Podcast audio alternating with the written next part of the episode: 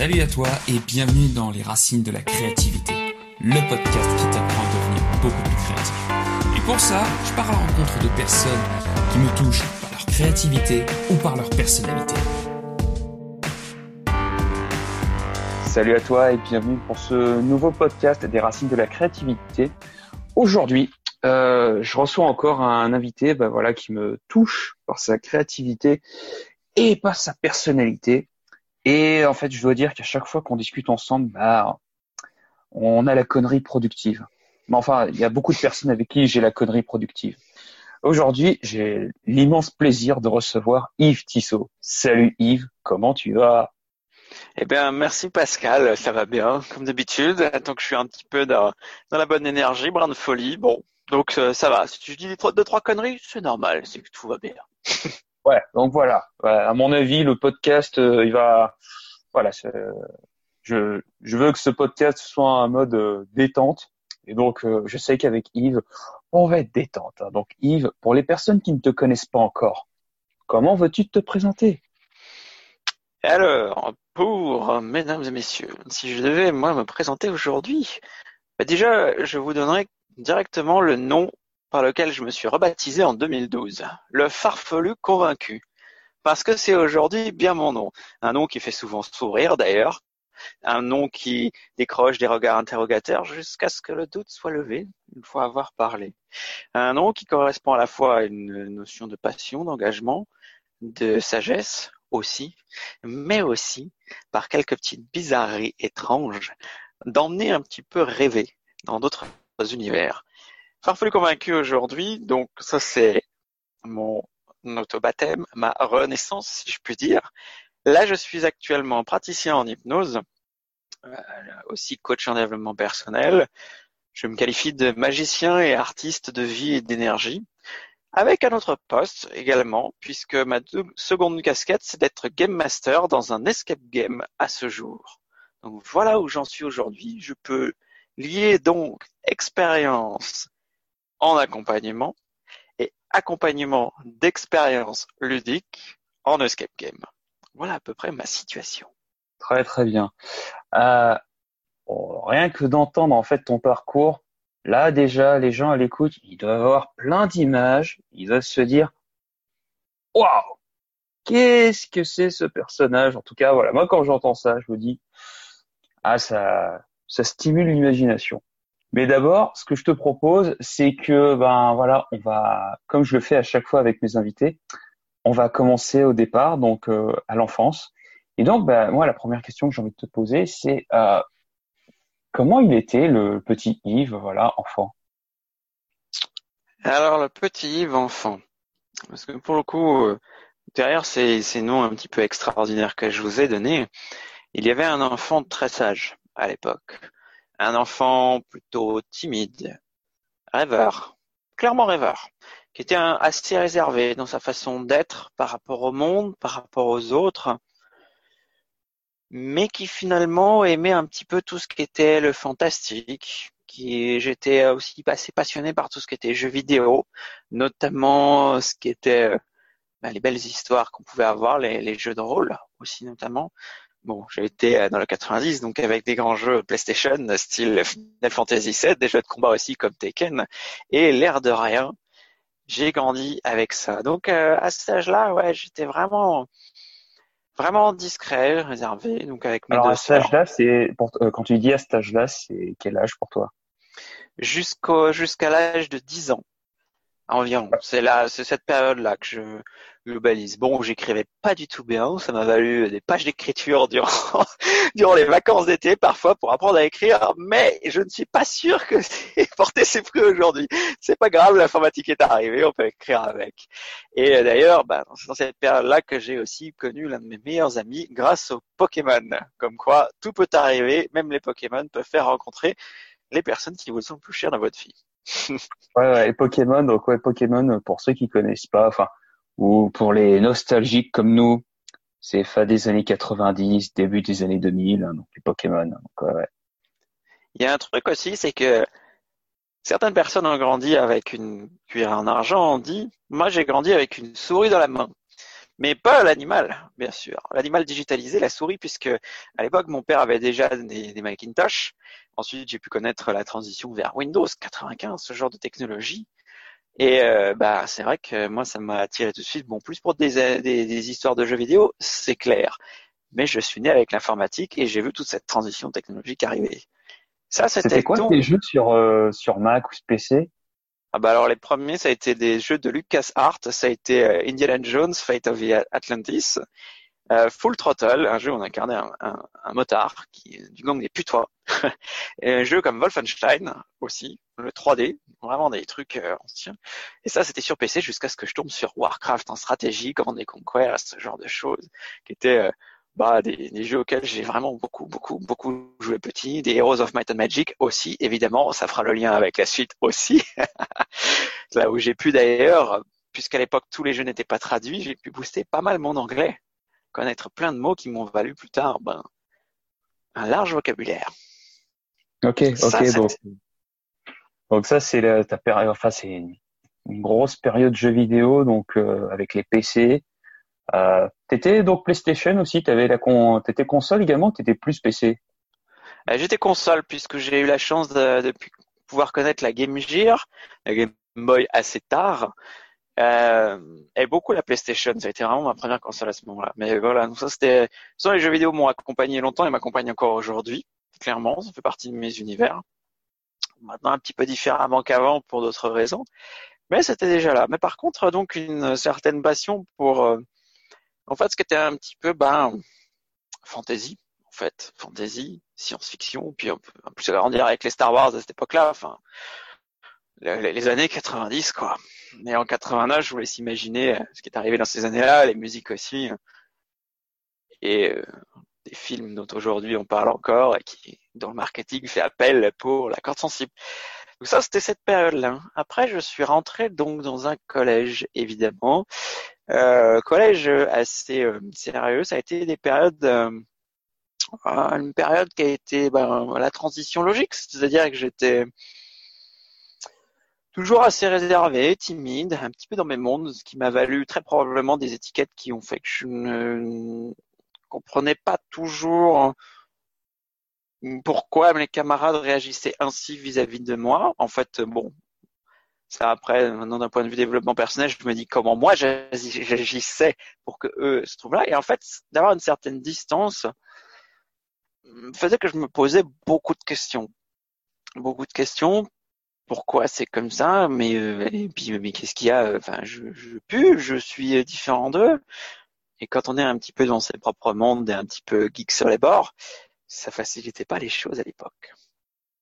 Donc tu étais souvent sur tes jeux vidéo ou euh, enfin ouais, mais ouais, mais pas que après. Mais comme j'étais pas très, pas un très grand bavard et que de toute façon les, les passions que j'avais n'étaient pas non plus partagées par le par le commun, j'ai eu des, des amis bien sûr, mais euh, c'était pas non plus une période extraordinaire pour moi. C'était euh, voilà, je grandis avec, j'ai continué, rien d'exceptionnel quoi. Tu parlais, tu parlais de passion, donc on a entendu les jeux vidéo, mais est-ce qu'il y avait d'autres passions à côté? À l'époque, est-ce que j'avais d'autres passions? D'autres choses que tu aimais bien faire hein À l'époque, non. Vraiment, moi, j'étais. Euh, à l'époque, c'était euh, ouais assez centré, honnêtement. C'est plus tard que j'ai amené de la diversité. Quand la curiosité a commencé du coup à arriver sur ben, d'autres façons de faire. Ah si, par contre, il y avait quand même une phase importante.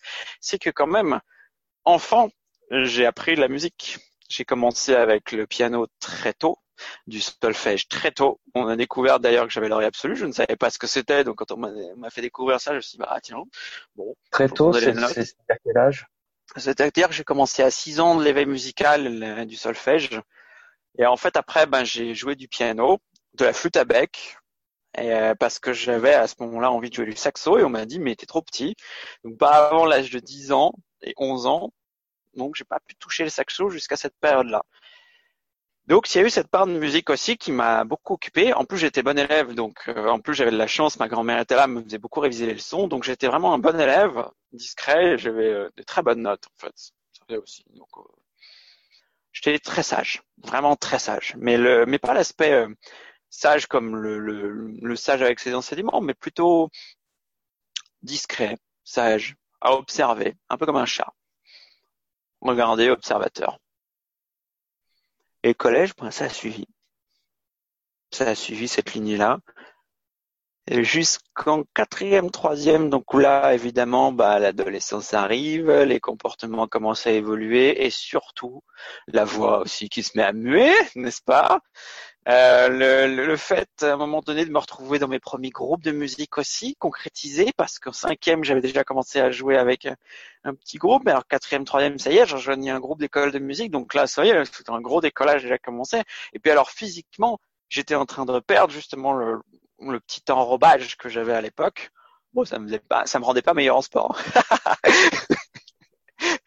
et, et en fait, j'ai commencé les groupes de musique à ce moment-là. Donc c'était quel genre de musique? C'était le classique ou euh, euh... Essentiellement jazz, parce qu'en fait, à partir de mes euh, 11-12 ans, si je me rappelle bien, ou peut-être un peu plus tôt, j'ai un vieux doute, j'ai commencé là le piano en jazz et à partir de ce moment-là, j'ai joué essentiellement du jazz ou de la musique à ce moment-là contemporaine des années 90, des groupes qu'on entendait à la radio, les singles, qu'on jouait à ce moment-là avec le groupe qui était appelé l'Opéra Rock. Très bonne période d'ailleurs. Tu peux donner un exemple euh, là pour euh, pour les gens qui écoutent et puis qui peut-être chercheront avec leurs petits doigts euh, quel genre de musique tu jouais à l'époque?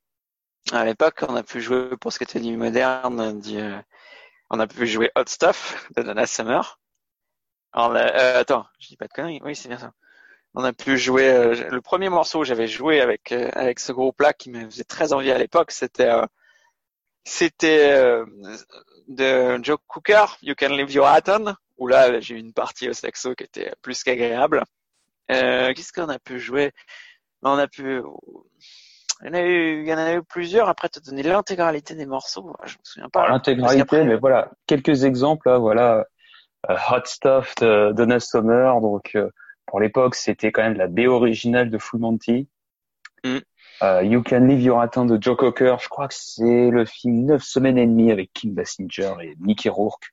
Donc tu vois, c'est on est vraiment sur une, une, les années 90.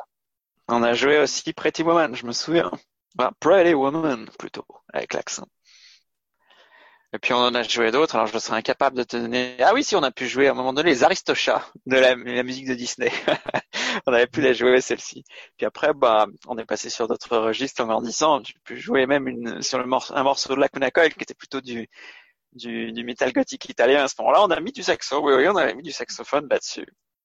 Une partie, je me suis éclaté aussi. donc tu disais que voilà, tu, ton style c'était plutôt du jazz. Euh, on te l'avait imposé. C'est un style qui te parlait en fait le jazz à cette époque-là? Ça me parlait pas forcément. En fait, j'ai été dirigé clairement, puisqu'après c'était une option de rencontrer un autre professeur parce qu'avant j'avais du classique. J'ai eu de très bonnes années avec lui. Puis après j'ai découvert un caractère qui euh, s'appelait Jean-François Bertoli. Enfin, pourquoi s'appelait S'appelle Jean-François Bertoli d'ailleurs et ça a matché très très vite. Alors qu'il me voyait arriver, moi petit bonhomme. Ah bah oui c'est ça, tu vois, 9-10 ans. J'ai commencé avec lui.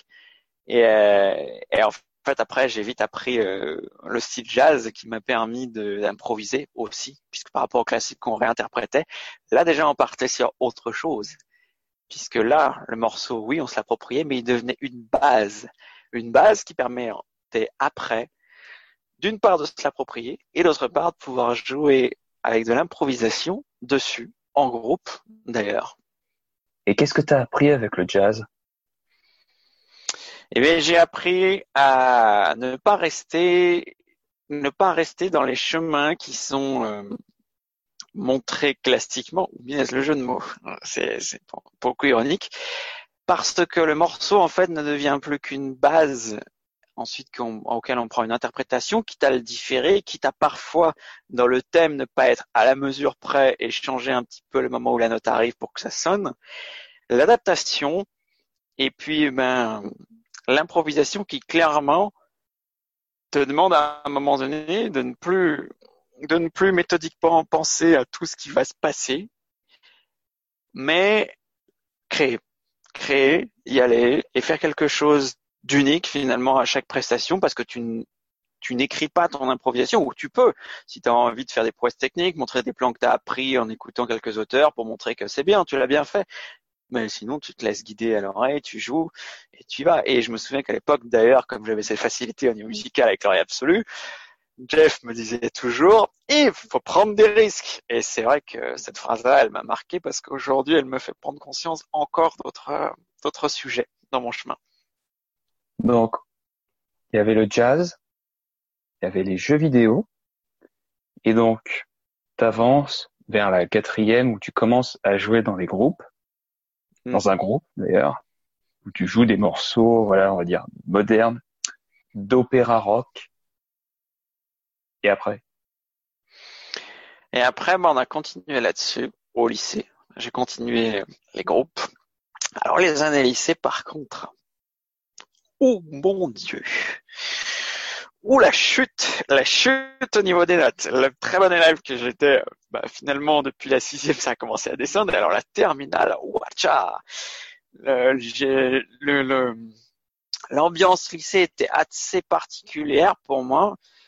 Euh, et puis alors du coup, je me sentais, ben ouais, un peu à l'écart en fait, un petit peu à l'écart et j'avais du mal à trouver ma place. J'avais des, des personnes que que j'aimais bien à l'époque, mais je me, je me rendais compte qu'en fait, on n'était pas toujours sur les mêmes centres d'intérêt. Et paradoxalement, en même temps, j'ai rencontré des personnes qui ont parcouru très longtemps ma vie et qui, pour certaines, parcourent encore ma vie. Donc, à la fois, la, période était très pénible. Euh, puis alors, en plus, je me souviens, l'aîné d'une grande famille, euh, enfin d'une grande famille, l'aîné d'une famille avec les responsabilités, devoir être sérieux, puis on a toujours dit, faut être sérieux, sérieux, sérieux. C'était un petit peu ça qui m'avait construit à l'époque, ce qui faisait aussi que j'étais hyper sage. Et que je le suis encore aussi, mais distingué. donc, comment ça se passait? Donc, est-ce qu'il y avait toujours les jeux vidéo, la musique au lycée? Comment ça se passait euh, à cette époque-là? Au lycée? Il y avait toujours les jeux vidéo, il y avait toujours la musique, en effet, c'était mes grandes passions. Après, je continuais à voir ben, mes amis. Comme j'étais pas encore en plus très indépendant parce que je n'avais pas le permis de conduire, c'est pas, ça, ça change une vie après. Euh, ça a fait que je suis resté un petit peu, ben, évidemment un petit peu enfermé, si je puis dire, chez moi, mais avec euh, justement ces jeux vidéo qui me racontaient des histoires. Et comme Internet commençait à arriver, hein, puisqu'il y avait le développement, que la DSL arrivait depuis pas longtemps chez moi, pour vous dire à quel point l'évolution euh, a été grande, ben, j'ai commencé à avoir des conversations audio sur les, ben, le online, sur les, euh, sur les euh, serveurs de discussion vocale. Donc c'était déjà une nouvelle époque. Il y avait MSN en plus à cette époque-là aussi, et Facebook était en train d'arriver. Facebook, Euh, quoi. MSN, MSN, ça rajeunit pas ça. Donc, euh, et pour ceux qui connaissent, et là je vais donner un coup de vieux, t'avais même Caramel. Eh ouais. Oui, Ah, c'est vrai. eh ouais. Il y avait Caramel, et là, ceux qui entendent ce mot et qui ont connu ça, là, ils se sont pris une claque de 10 ans, voire 15 ans dans la gueule. Ou un petit voyage nostalgique vers cette époque-là. À voir. Voilà. Les MSN, les conversations euh, avec le clavier, voilà. Donc ouais, ouais, oui, c'est c'est toute une époque. hein. Et alors, par contre, tu vois, autant le, le, le lycée, c'est pas forcément super bien passé, autant par contre, l'année de terminale, qui paradoxalement a été assez dure et pénible pour moi en termes de résultats, termes d'orientation, puisqu'on arrive aussi aux années où on te demande ce que tu vas faire dans ta vie et qu'on te demande le choix le plus crucial en disant, mais attention, il te faut des bonnes notes, et puis après, selon les croyances d'éducation, qu'il faut, qu'il faut prendre telle ou telle voie parce que c'est la meilleure qui te fera réussir. Bon, après, faut aller lire dans l'avenir pour savoir ce qui va se passer. Ça, on le saura plus tard. Mais à l'époque, voilà, ça devenait. J'étais en, en école scientifique. On avait, on avait. J'étais en train de renouer. Alors tiens, par contre, ça c'est intéressant ici. J'étais en train de renouer avec la matière du français à l'époque. Philosophie, par contre, plus mes copies se remplissaient, moi j'avais de bonnes notes. Alors c'est ce qui était un gros paradoxe par rapport à aujourd'hui de réflexion. Et alors une clé. C'est là où ça a été un gros shift aussi un énorme shift. C'est que je me suis rendu compte à partir de la seconde, alors oui, je fais des allers-retours dans le temps, je me suis rendu compte qu'en fait, quand je présentais quelque chose en classe, à l'oral, eh ben, ça se passait toujours bien. Ça se passait toujours bien et de manière assez étrange. Ça pouvait même faire rire. Quelque chose comme le livre de Bilbo le Hobbit, qui est donc le préquel du Seigneur des Anneaux, qui est une petite histoire. Honnêtement, arriver à faire rire, on peut toujours trouver des sujets à faire rire, mais sur une fiche de lecture d'un ouvrage, ça se discute. Et pourtant, ça avait été fait. Et en fait, je me suis rendu compte entre ça, un oral de l'éloge de la paresse à tenir en seconde, l'envie d'écrire un petit peu plus des poésies aussi, de jouer un peu sur les mots, c'est arrivé. J'ai commencé à me faire tic et à me dire, tiens, c'est marrant parce que ces exercices-là, j'y arrive et qu'est-ce qui fait que j'y arrive? Mais la réponse, je l'avais pas encore. C'était juste un constat. Et en parallèle de cela, j'ai vécu donc un événement qu'on appelle la journée d'appel de préparation à la défense en terminale. Donc, euh, par rapport au service militaire, vous êtes invité dans la journée à passer sur le camp militaire, à ce qu'on vous montre tous les services, qu'on vérifie par un test euh, votre degré d'alphabétisation, si je puis dire. Et, euh, et en fait, mon père m'avait dit, oui, on peut le dire comme ça, mais non, mais de toute façon, c'est pour vérifier, puis après apporter, rediriger vers les, les bons lieux quelque part. Donc, dans un sens, c'est pas mal non plus. Bon, après, on a des surprises sur qui on rencontre. Excusez-moi, mais c'est une réalité aussi. Et euh, en fait, mon père m'avait dit, cette année-là, il m'a dit quelque chose qui m'est resté. Il m'a dit, tu veux discuter avec les gens autour de toi? Est-ce que tu veux ouvrir le dialogue avec les personnes Eh bien, écoute, ce qu'il faut que tu fasses, fais-les parler d'eux. Et à l'époque, ça m'a ça m'a marqué, ça m'a touché, et en fait, il y avait des transformations qui se faisaient à ce moment-là. Et alors la journée d'appel, justement, était un, un grand test. Parce que justement, moi, je commençais à me lasser de toutes ces présentations de matériel en vue. C'est certes intéressant pour ceux qui trouvent leur compte, mais ça n'était pas pour moi. J'avais une voisine à côté de moi. Et puis bon, bah voilà, on a bavardé. oh là là, mauvais élève. Oh. Mais c'est surtout qu'au bout d'un moment, je me suis dit, bon, je vais pas passer, j'ai le choix. Maintenant, soit je passe la journée à m'ennuyer comme un rat mort, soit je fais autre chose. Et du coup, le autre chose, ça a été de faire parler des filles, bon, c'est sûr, c'était plus agréable aussi, d'elles, et qui a fait que pour le coup, pendant toute cette journée-là, je ne me suis, mais alors, jamais embêté, au contraire. Je pourrais peut-être être une rare personne à dire, bah, cette journée d'appel de préparation à la défense, elle était cool. Bon, après, si on demande les, les véritables raisons, on le gardera pour nous. et après ça, eh ben, ça a été un gros point de rupture majeur dans ma vie. Un grand, grand point. quelque chose, genre, dans ta voix, on sent que ça, ça t'a bouleversé ce point de rupture. Quand tu dis point de rupture, on sent dans la voix que, ouais, ça t'a bouleversé. je sais ce que je sens, moi. Disons qu'à ce moment-là, clairement, il y avait une euh, métamorphose, un changement qui se faisait. Et à l'époque, en plus, il était question que je fasse absolument une prépa, une prépa, une prépa, mais je n'avais pas les notes pour. Donc, de toute façon, comme ça c'était vu. Et en fait, je suis allé faire un IUT informatique, puisque là, j'avais une curiosité sur l'outil informatique, non plus en tant que simplement utilisateur de jeux vidéo. De toute façon, je m'étais mis à regarder un petit peu comment ça fonctionnait, chercher les pannes, les bugs, etc. La logique mathématique, j'aimais bien chercher à l'époque en plus. Et en fait, et ben clairement, la transformation qui commençait à s'opérer depuis cette journée d'appel préparation à la défense, qui symboliquement pour moi était vraiment le début, et ben à l'UT, quand je suis arrivé là-bas, ça s'est opéré. Clairement. Et c'est pour ça que c'est un point de rupture, parce que justement, avant et après, le Yves de l'époque était déjà en train de changer. Et déjà en train d'entamer ce que je suis devenu aujourd'hui également. Est-ce qu'on peut dire qu'en fait cette journée d'appel, ça a été en fait d'une certaine manière une première renaissance?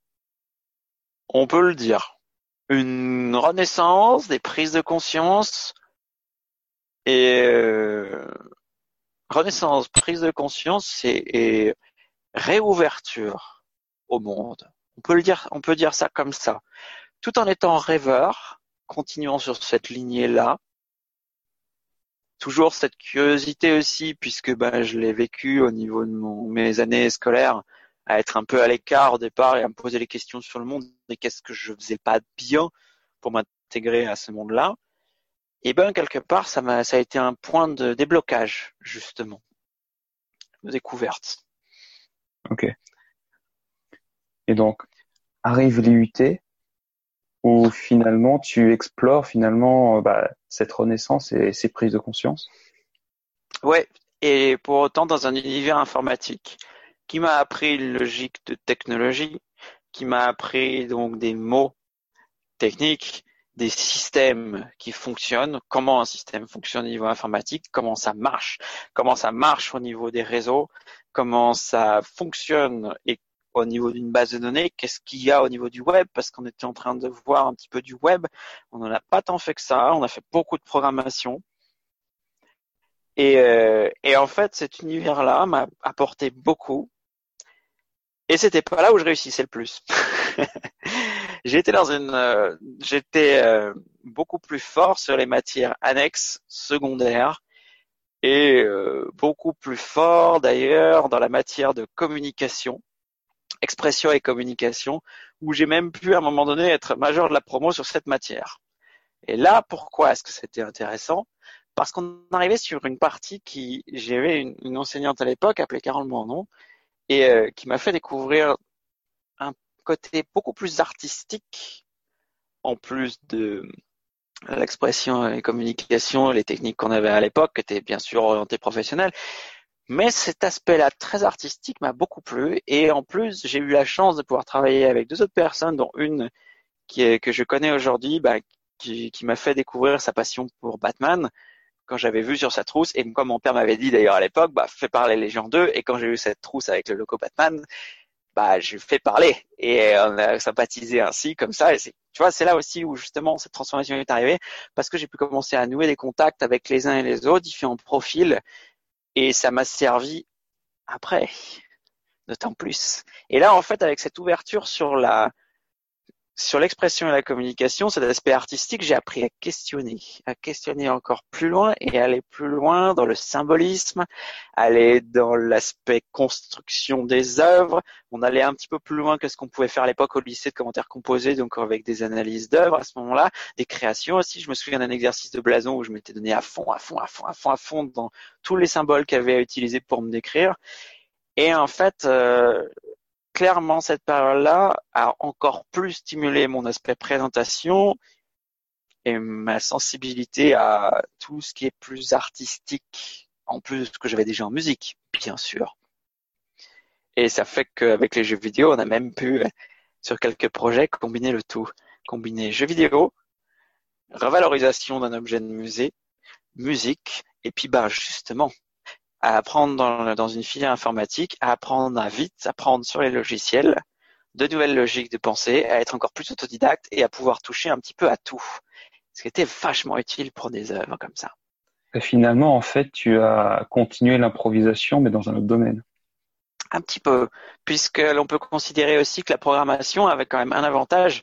Je trouvais que la programmation avait un petit peu ce qu'était l'écriture au script de l'ancienne Égypte à l'époque parce que le langage était assez hermétique, ou le jeu de mots d'ailleurs, c'est marrant que je le dise ça comme ça, un petit peu hermétique, seuls les initiés pouvaient comprendre ce ce qu'il y avait dans cette suite d'instructions, alors qu'aujourd'hui le code est beaucoup plus démocratisé et on peut faire finalement tout ce qu'on faisait à l'époque beaucoup plus rapidement. Bon après, quand on a besoin de quelque chose de précis, là on fait appel à un expert.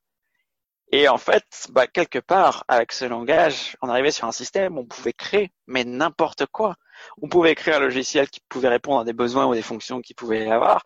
On pouvait créer un système ou un monde, si je puis dire, qu'on peut appeler application, dans lesquels euh, les règles pouvaient se créer, les règles pouvaient se définir et les instructions de code pouvaient répondre à toute pensée, toute idée que l'on pouvait avoir et même dans comment on allait arriver à la solution.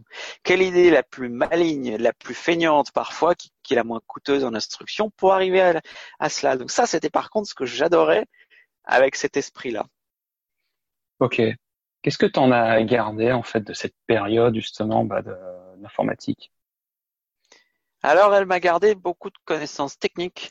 Elle m'a gardé la connaissance suivante, c'est que quand tu possèdes les mots de vocabulaire que ton interlocuteur possède, eh bien, bizarrement, la conversation va beaucoup plus vite dans la sympathie, d'une part, dans la compréhension, d'autre part, dans la création de liens en plus, et puis, bah, ça fait gagner un sacré temps lorsqu'on a été habitué à chercher un peu soi-même, parce qu'il y a ça aussi.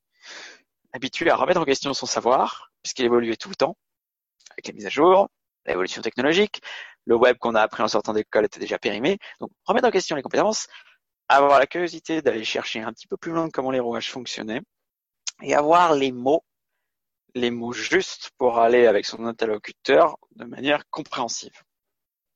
Et puis cet esprit technique très arborescent que j'ai pu garder. Alors, non, arborescent c'est l'autre partie de moi, mais euh, l'esprit très linéaire que j'ai pu apprendre vraiment avec ça. Désolé, petit souci technique, hein, donc euh, bon, oui? Alors ce que j'ai gardé en plus de cette euh, de cette euh, époque, bah c'est qu'en fait quand j'ai changé mes études derrière, parce qu'il y a eu un shift encore, puisque finalement l'expression et communication était la matière où j'étais le plus fort et que et que c'était quelque chose qui me plaisait bien à, à aller voir, j'ai fait un shift vers une licence information communication. Où là justement, j'avais l'enseignant que j'avais à l'époque, et euh, j'ai en découvert d'autres qui en plus m'ont stimulé vraiment dans cet aspect engagement. Et comme à l'époque, ben, on était plutôt sur orienté multimédia et l'art avec le multimédia aussi, en plus des soft skills de communication. Et ben, c'était bien pratique d'avoir un petit gars qui savait faire de l'AS2 et l'AS3 en Flash, ou de l'HTML, ou du PHP, pour programmer des sites web. J'ai passé énormément de temps à, aider les camarades d'ailleurs à ça parce que bah, la logique de l'informatique, quand on s'en est pas bouffé, oui oui. Et là, ça a été une belle année encore, très belle année. Ah donc finalement, tu as, pu mélanger en fait tes connaissances euh, informatiques avec toute la logique qu'il y avait derrière et tu as pu le marier finalement avec ben bah, toujours en fait cette exploration en fait cette découverte pour l'expression et la communication. Et puis tu sais, c'était un autre univers aussi. C'était un univers à part entière. Au même titre que la musique, tu, tu, as ton propre langage, tu as une façon de communiquer. Dans l'informatique aussi, il a son propre langage, avec littéralement, si je puis dire. Et, euh, et en fait, je découvrais cet univers-là plus technique, plus binaire, aussi. Ça marche, ça marche pas. Et qu'est-ce qui fait que ça marche pas? Pourquoi? C'est juste, c'est faux. Donc je gardais en plus de l'art que je découvrais et que je poussais en plus avec ces années-là, un élargissement des univers auxquels je pouvais toucher. Et euh, si on continue en fait, euh, jusqu'où t'as amené en fait, bah voilà, cet élargissement de cet univers. Alors bah attends, cette année-là, elle a été tellement un shift tellement un shift qu'à la fin de l'année, je me suis retrouvé en l'espace de trois semaines, alors que c'était pas prévu, à l'autre bout du monde, au Brésil. Mon premier stage, donc, à l'étranger. Voilà, toute cette période où j'étais enfermé chez moi, finalement, bah là, je me retrouve à l'autre bout du monde, parachuté dans un pays dans lequel je ne connaissais pas la langue parlée. Donc, ça m'a valu euh, quelques instants de solitude chez les douanes. Mais ça m'a permis derrière d'élargir encore plus mes horizons d'un point de vue culturel et langage, parce que j'ai appris le portugais à ce moment-là sur le tas en trois mois, avec les bribes d'espagnol que j'avais, de l'anglais. Et c'est un stage aussi, pareil, qui m'a fait changer. Quand je suis revenu, on était en 2010. En même temps que la mort de mon père, qui est arrivé pas longtemps après mon retour, ça a été un stage qui m'a en fait apporté beaucoup et pile au bon moment. Donc l'élargissement de l'hiver, tu vois, il a continué en plus dans cette année-là. Ah ouais, en effet, ouais. En effet, ça, il devait y avoir un, sacré euh, bouleversement là aussi, là, ça doit être un sacré bouleversement puisque bah, dans la même, donc, dans cette même période de temps, élargissement de ton univers, voyage au Brésil, et comme tu l'as dit, en fait, le décès de ton père. Comment, enfin, t'as géré tout ça à cette époque-là? Tu le gères comme tu le peux. C'est-à-dire que tu continues ton chemin, la vie continue, bien sûr, mais quelque part, comme c'était une maladie et que euh, disons que ça faisait quelques années déjà qu'elle commençait à le toucher. Tu te prépares, tu sais que les choses sont inévitables, mais ça arrive et quand ça arrive, ben c'est comme ça quoi. Ça te prépare, euh, ça te prépare à ça. Et puis le stage du Brésil, euh, même si à un moment donné j'ai eu une crise de rage, si je puis dire, quand j'ai appris le diagnostic euh, d'une tumeur qui grandissait, que tu es à l'autre bout du monde, que tu peux rien faire, bon bah à ce moment-là, ça fait OK, non, tu rentres pas. Là, c'est le moment de. Oui, tu aimerais bien être auprès de ta famille, mais là, l'opportunité que tu as, elle te permet là de te ressourcer justement et de pas continuer à tremper. En fait, il y avait une métaphore, je me souviens, dans une des lectures que j'ai pu faire quand j'étais au lycée, l'écume des jours de Boris Vian, et je me souviens en fait d'une métaphore qui correspondait à la maladie, qui était euh, que, si je me souviens bien, donc le nénuphar et que toute la maison, tout se mettait à se replier sur soi. C'est exactement ça. C'est de la pourriture en fait qui arrive au, fur et à mesure. Et si on continue à avoir le bec dedans, sincèrement, la personne qui est malade empathie, mais tout l'entourage aussi. Et ça, c'est une difficulté aussi, parce que quand on arrive à avoir la lucidité, déjà sur soi, c'est une chose, mais quand on voit l'entourage aussi. Donc, quelque part, en fait, tu es livré à toi-même et tu, et tu apprends. Tu apprends à faire avec. C'est une fatalité, ça se passe, c'est comme ça, ça te construit. Alors, je dis ça, c'est pas si facile que ça, hein. mais euh, tu fais avec. T'apprends. Et ça te fait grandir en accéléré aussi, en sagesse. Hmm, en effet. Et donc, ça, ça a été le Brésil. Ce stage, il a duré combien de temps? Il a duré trois mois et demi. Attends. Euh... Euh... Non, il a duré deux mois et demi. Voilà, c'est ça, deux mois et demi.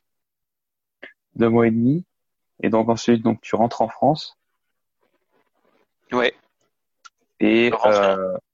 ouais, rentrer. Oui, oui, c'est bien ça. Donc tu es rentré en France. Et euh... donc tu es toujours donc dans à l'IUT. Non, j'étais euh, du coup à l'IAE Savoie-Mont-Blanc, anciennement IMUS, dans cette licence. Et, euh, et ben je finis cette licence, donc je me retrouve avec une, bah, une licence en poche, plus un DUT. Et il me dit bon, tu veux faire quoi? Il me dit bah, attends, une année en plus dans ce nouveau domaine qui est plus vraiment le tien, surtout que moi l'informatique, euh, c'est bon. Mon stage, j'avais dit, je veux plus coder, je veux plus faire que ça de ma vie, je veux plus coder, c'est pas assez vivant. Enfin, non, sinon je m'arrachais les cheveux. Enfin, du moins, j'aurais arraché plutôt les cheveux qui me restent encore aujourd'hui. et euh, je m'étais dit, bah, je vais, je vais me prendre une année de plus, voir un petit peu, explorer à nouveau cette année de plus de la communication, ce qui a renforcé donc bah, effectivement ce que j'ai fait, jusqu'à une nouvelle décision à prendre en fin de master 1. Là, j'ai déjà fait un peu plus d'événementiel à ce moment-là. J'ai organisé, j'étais très présent pour la promo pour la promotion où j'ai où j'ai pas mal aidé aussi aux organisations d'événements. Il y en avait certains pour lesquels on était noté, mais d'autres pour lesquels j'ai apporté aussi mon aide, ben, souvent au niveau technologique, parce que forcément, quand tu quand tu as ces capacités-là, que tout le monde ne les a pas, bon, on t'appelle pour ça. Bon, ça nous a grommelé un peu, mais bon, c'est ainsi. Et fin de master, le, le shift avant le grand shift. Il y a eu plusieurs points de non-retour comme ça. Là, c'était, est-ce que je continue à faire quelque chose de théorique ou est-ce que je reviens sur un aspect professionnel? Parce que j'aimais bien me triturer les méninges sur l'art, j'aimais beaucoup remettre en question les choses, et c'est d'ailleurs où j'ai eu une de mes phrases qui m'a construite aussi. Un jour, un élève passé au tableau, et l'enseignante dont je parlais tout à l'heure dit, mais euh, tu sais, il faut un engagement dans ce que tu fais. Et puis là, elle dit, mais Miv, hein, bon, il est sur sa planète, mais il a un engagement quand même. Et cette phrase, je l'ai très bien pris parce que c'est vrai qu'après, ben, fallu convaincu qu'arrive deux ans après, n'est-ce pas? Mais j'avais mon engagement aussi, ma signature, ma façon de questionner. À l'époque, je questionnais beaucoup la transparence entre les langages, par exemple. En me disant, en allant derrière les couches, tiens, qu'est-ce qu'on a? Ça, c'était euh, mes sujets d'époque. Et en fait, après, je me suis dit, bah, je veux revenir dans le professionnel. Et là, j'ai fait une année en alternance où j'ai été en apprentissage en web marketing, où là j'ai appris du SEO, référencement web, que je connaissais pas du tout, donc je découvrais. J'étais en même temps dans une formation, on faisait plutôt, on amenait à la conception utilisateur, gestion de projet, donc écoute des besoins aussi, plus de la conception, plus de la production, puisqu'on devait vraiment penser à tout. Et c'est vrai que là, moi, avec mon background qui était habitué à questionner au niveau des mots, je pouvais me dire, OK, donc on peut faire ça on peut l'imaginer comme cela, avec telle symbolique. En plus, j'étais, spécialement à la charte éditoriale, donc vraiment le sens des mots précis qu'on allait utiliser pour l'univers des projets qu'on avait. On, donc il y avait cette partie-là, donc ok, on peut faire ça. Visuellement, ça ressemble à ça, mais est-ce que c'est techniquement possible? Et ça, tout le monde n'y pensait pas, parce qu'avec le background technique, je pouvais dire ouais, bah, t'as une super interface, mais qu'est-ce qui tourne derrière? Pas grand-chose. Donc j'avais ça. Tous ces, toutes ces compétences du passé pouvaient déjà se rassembler ici et me servir à ce moment-là. Parallèlement à ça, j'en prenais en plus dans l'apprentissage que je vais, qui par contre a été assez dur. J'étais un peu un outsider dans cette entreprise. Un outsider parce que j'étais un profil plutôt créatif. J'apprenais le SEO et en même temps j'étais un petit peu dans l'ombre et je savais pas si mon travail, euh, si mon travail avait une importance ou pas du tout. Ça c'est vrai que quand tu fais quelque chose, moi, je sais que j'ai été sensible à l'époque énormément. Tu fais quelque chose, tu vas pas de retomber, c'est hyper frustrant et tu sais pas si au final ce que tu as fait toi avait un impact ou si c'est finalement la personne qui avait été payée en prestataire à côté qui avait fait tout le boulot. Donc toi, tu te dis, bah, à quoi ça sert? Qu'est-ce que je fais là? Dans cette année-là, en même temps, quand on m'a laissé la carte blanche en termes de créativité, j'ai pu faire des concepts de produits ou d'offres qui ont bien plu. Et c'est vraiment les moments où on m'a laissé carte blanche. Pas quand la hiérarchie N plus 1 ou N plus 2 ou maître d'apprentissage se fritait un petit peu pour savoir qui allait avoir le dernier mot de la créativité. Et euh, ça m'a été dur parce que j'ai pris quelques réflexions qui m'ont un peu cassé, clairement. Euh, donc je commençais vraiment une pente là assez sombre. Vraiment sombre. Alors avant d'aller dans la pente sombre, je voudrais juste en fait qu'on s'arrête en fait sur les euh, euh bah, voilà le boulot que tu faisais à ce moment-là et donc tu parlais de créativité. Euh, de quelle manière s'exprimait cette créativité là dans dans, ce que tu faisais? Elle s'apparentait à comment, en termes de mots, on pouvait agir en termes de stratégie? Qu'est-ce qu'on pouvait inventer comme outil support? Pour pouvoir compléter ce qui se faisait en référencement. Et il y avait donc en termes de communication, production d'images, où là j'ai pu en produire un peu pour la création de produits, de l'époque, et aussi faire de la conception d'une éventuelle refonte de site web, qui arrivera d'ailleurs euh, à la fin de l'année, où on s'est rendu compte que j'avais ces potentiels-là aussi de possible, et où finalement la refonte, j'ai vu, a pris des éléments de ce que j'avais fait un an après, ce qui m'a amusé, même si le service dans lequel j'étais n'existait plus. Hmm. Et donc, bah, justement, bah, tu, tu disais que voilà, euh, tu, ça commençait à, ça commençait à mal se passer, donc tu parlais de pente. Oui, la pente sombre, celle où je me suis, j'ai commencé à, à être déchu, si je puis dire, à me retrouver à genoux à terre en termes d'estime, puisque les taquets que je m'étais pris, les réflexions que j'avais récupérées durant cette année-là, avaient fait du dégât, clairement, sans parler, euh, sans parler du fait à côté que bon, même si j'avais le contact plus facile, c'était pas aussi évident et que je me sentais au décalage avec l'univers de l'entreprise. Même si paradoxalement, j'ai appris beaucoup de choses en étant outsider. Quand on est entre les managers et les équipes, on peut voir quand même plein d'éléments de l'extérieur par rapport au système. Et en fait, là, là a commencé le chômage. Le chômage. Difficulté à me placer. Difficulté à me placer. Erreur aussi dans ma pugnacité, clairement. À l'époque, je peux, je peux le dire. Partager en même temps un poste d'essai à l'idée que, bah, entrant dans la vie active, ce serait peut-être pas si mal. C'était mes choix d'époque. Hein. J'avais pas compris que c'était une illusion, si je puis dire. Que ça aurait été mieux de faire ça dans la région, pas loin du foyer familial, entre un support, etc. Une erreur sur le long terme. Mais bon, c'est des choses qu'on ne sait pas sur le coup. Et ça a fait que ben, pendant un an, il y a eu des petites recherches plus ou moins discrète, plus ou moins de facilité à me placer, puisque soit on demandait à un technicien, soit on ne demandait pas du tout. Donc soit j'avais trop du technique et c'était et il fallait plus du marketing, de la stratégie, soit au contraire c'était pas assez d'expérience, la classique des recherches d'emploi. Et puis moi j'avais du mal à me placer, et puis les entretiens, et puis toujours le doute finalement, puis les enjeux. Voilà le parcours de ça. Donc ça a donné après une descente qui s'est amplifiée parce que les deux années qui ont suivi, parce qu'il y a eu trois années de chômage, euh, ont été extrêmement difficiles parce que je vous laisse imaginer qu'un trou sur le CV d'un an, même si tu es super honnête, que tu le présentes, psychologiquement pour un RH, c'est pas toujours évident que ça passe. Plus le fait que t'es pas à l'aise avec ça, qu'il y a les jugements des autres autour de toi par rapport au chômage, que toi t'es pas à l'aise en plus. Donc l'estime, elle descendait à grands coups de pied. ouais, d'ailleurs. Pardon, un instant. L'estime, ouais, se brisait. Elle se brisait, euh, elle se brisait monstrueusement. Donc, euh, malgré des tentatives de bah, faire du bénévolat, hein, m'investir dans des petites missions courtes, bénévoles justement, pour regonfler l'expérience, montrer la capacité d'engagement, ça n'allait jamais assez. C'était jamais suffisant. Et euh, pourtant, pas manquer d'utiliser les techniques, hein, c'est-à-dire rendre mon CV assez original dans la façon de présenter les informations, puisque ça c'est l'héritage que j'ai acquis de mes différentes formations, savoir présenter l'information et après la mettre en valeur. Et euh, ben c'était pas suffisant. Donc à un moment donné, je me suis dit bon, maintenant ça suffit. Ça suffit, ça peut plus durer comme ça.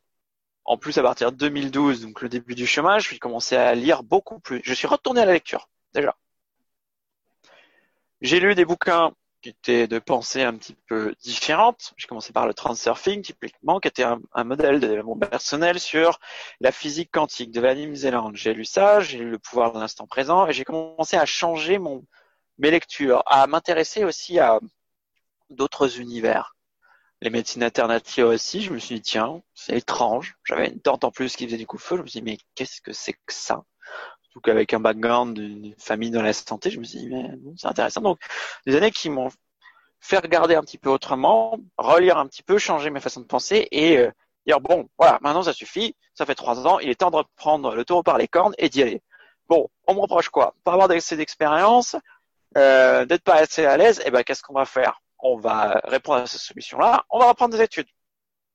Je reprends des études en 2015. Master en management, administration des entreprises. Le but de cela, c'était un prétexte, surtout pour avoir une alternance. Et oui, parce que je me suis dit, on me reproche l'expérience, eh ben on va la créer. Donc, une alternance qui permet de justifier sur un salaire plus bas les prérequis à l'embauche, sur des missions, où c'est un junior, mais à la limite on peut se permettre de le prendre parce que c'est une mission d'apprentissage. Eh bien, c'est ce que j'ai fait. Et là, je suis allé dans le bâtiment des éditions Tissot pour la société Commundi, qui était une société de formation pour laquelle j'ai fait assistant chef de projet web.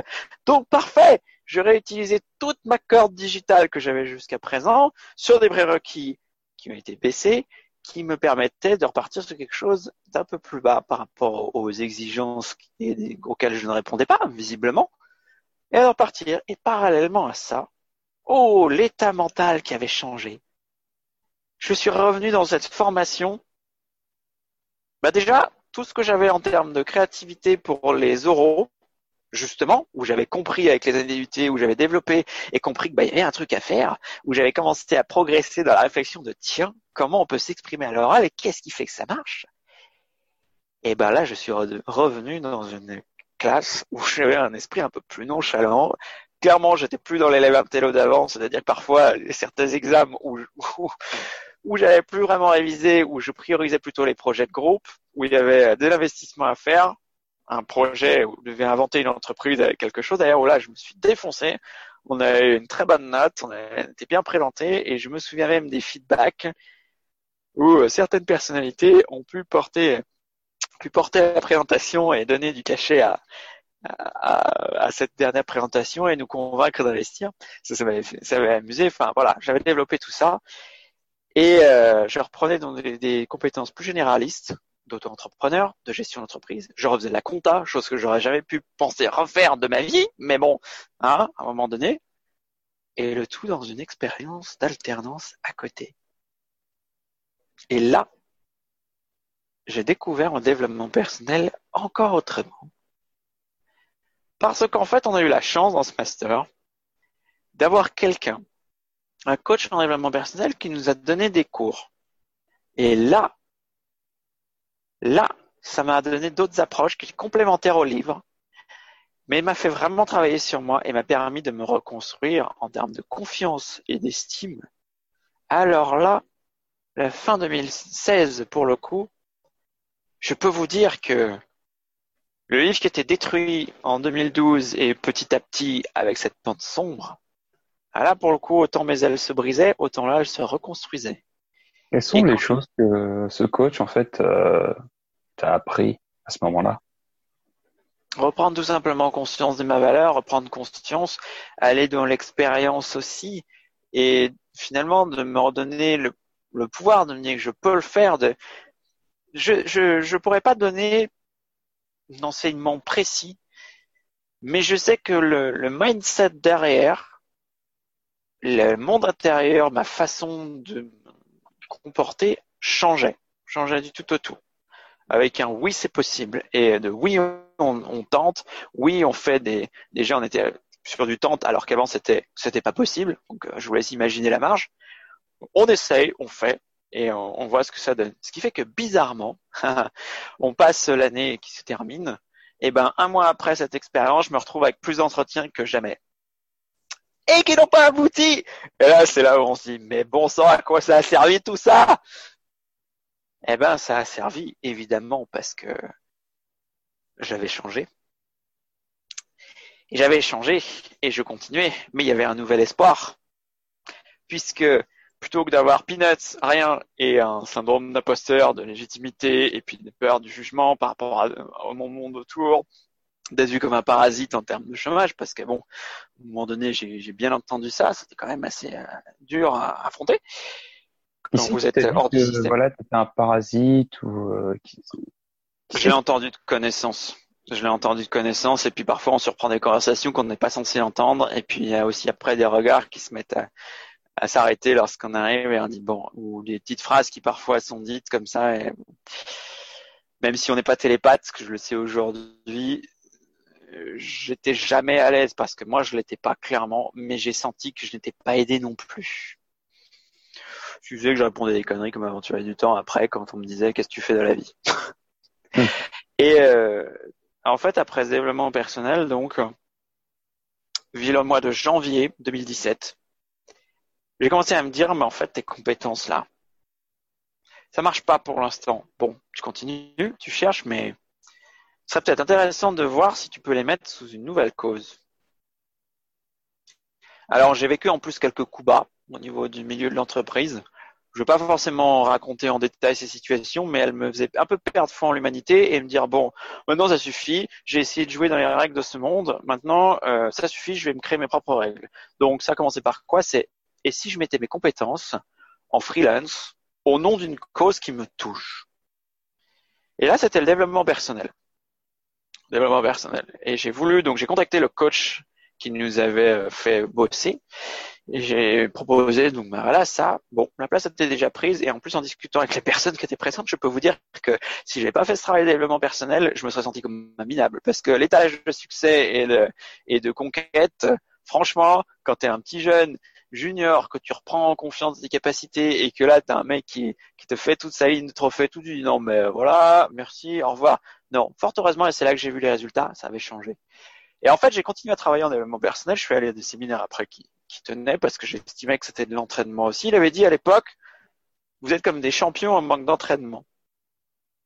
Et quelque part, j'ai gardé cette notion d'entraînement derrière pour continuer à travailler ce mindset.